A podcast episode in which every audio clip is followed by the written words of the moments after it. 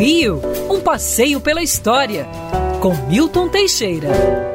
Amigo ouvinte, no dia 25 de janeiro de 1990, morria a famosa atriz de cinema norte-americana Ava Gardner, ganhadora de Oscar e tudo mais, fez vários filmes importantes que entraram para a história do cinema mundial. Mas o que, que ela tem a ver com o Brasil e com o Rio de Janeiro? Bom, Ava Gardner esteve no Rio de Janeiro em 1937, se hospedando no Hotel Glória. Lá ela arrumou uma confusão imensa. Ela saiu para uma casa noturna na Lapa, pegou um crooner cearense, levou para o quarto do hotel.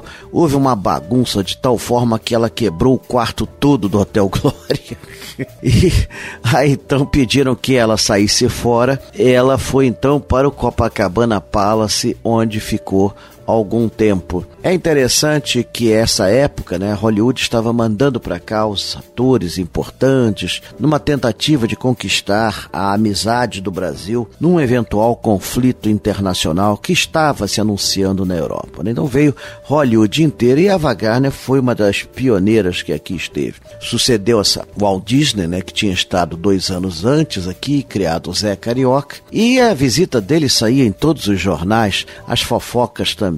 Portanto, a Ava tem essa fofoca aí com o Hotel Glória e com o Copacabana Palace. Infelizmente, a suíte que ela ficou no Hotel Glória não existe mais, já que foi tudo demolido em 2008.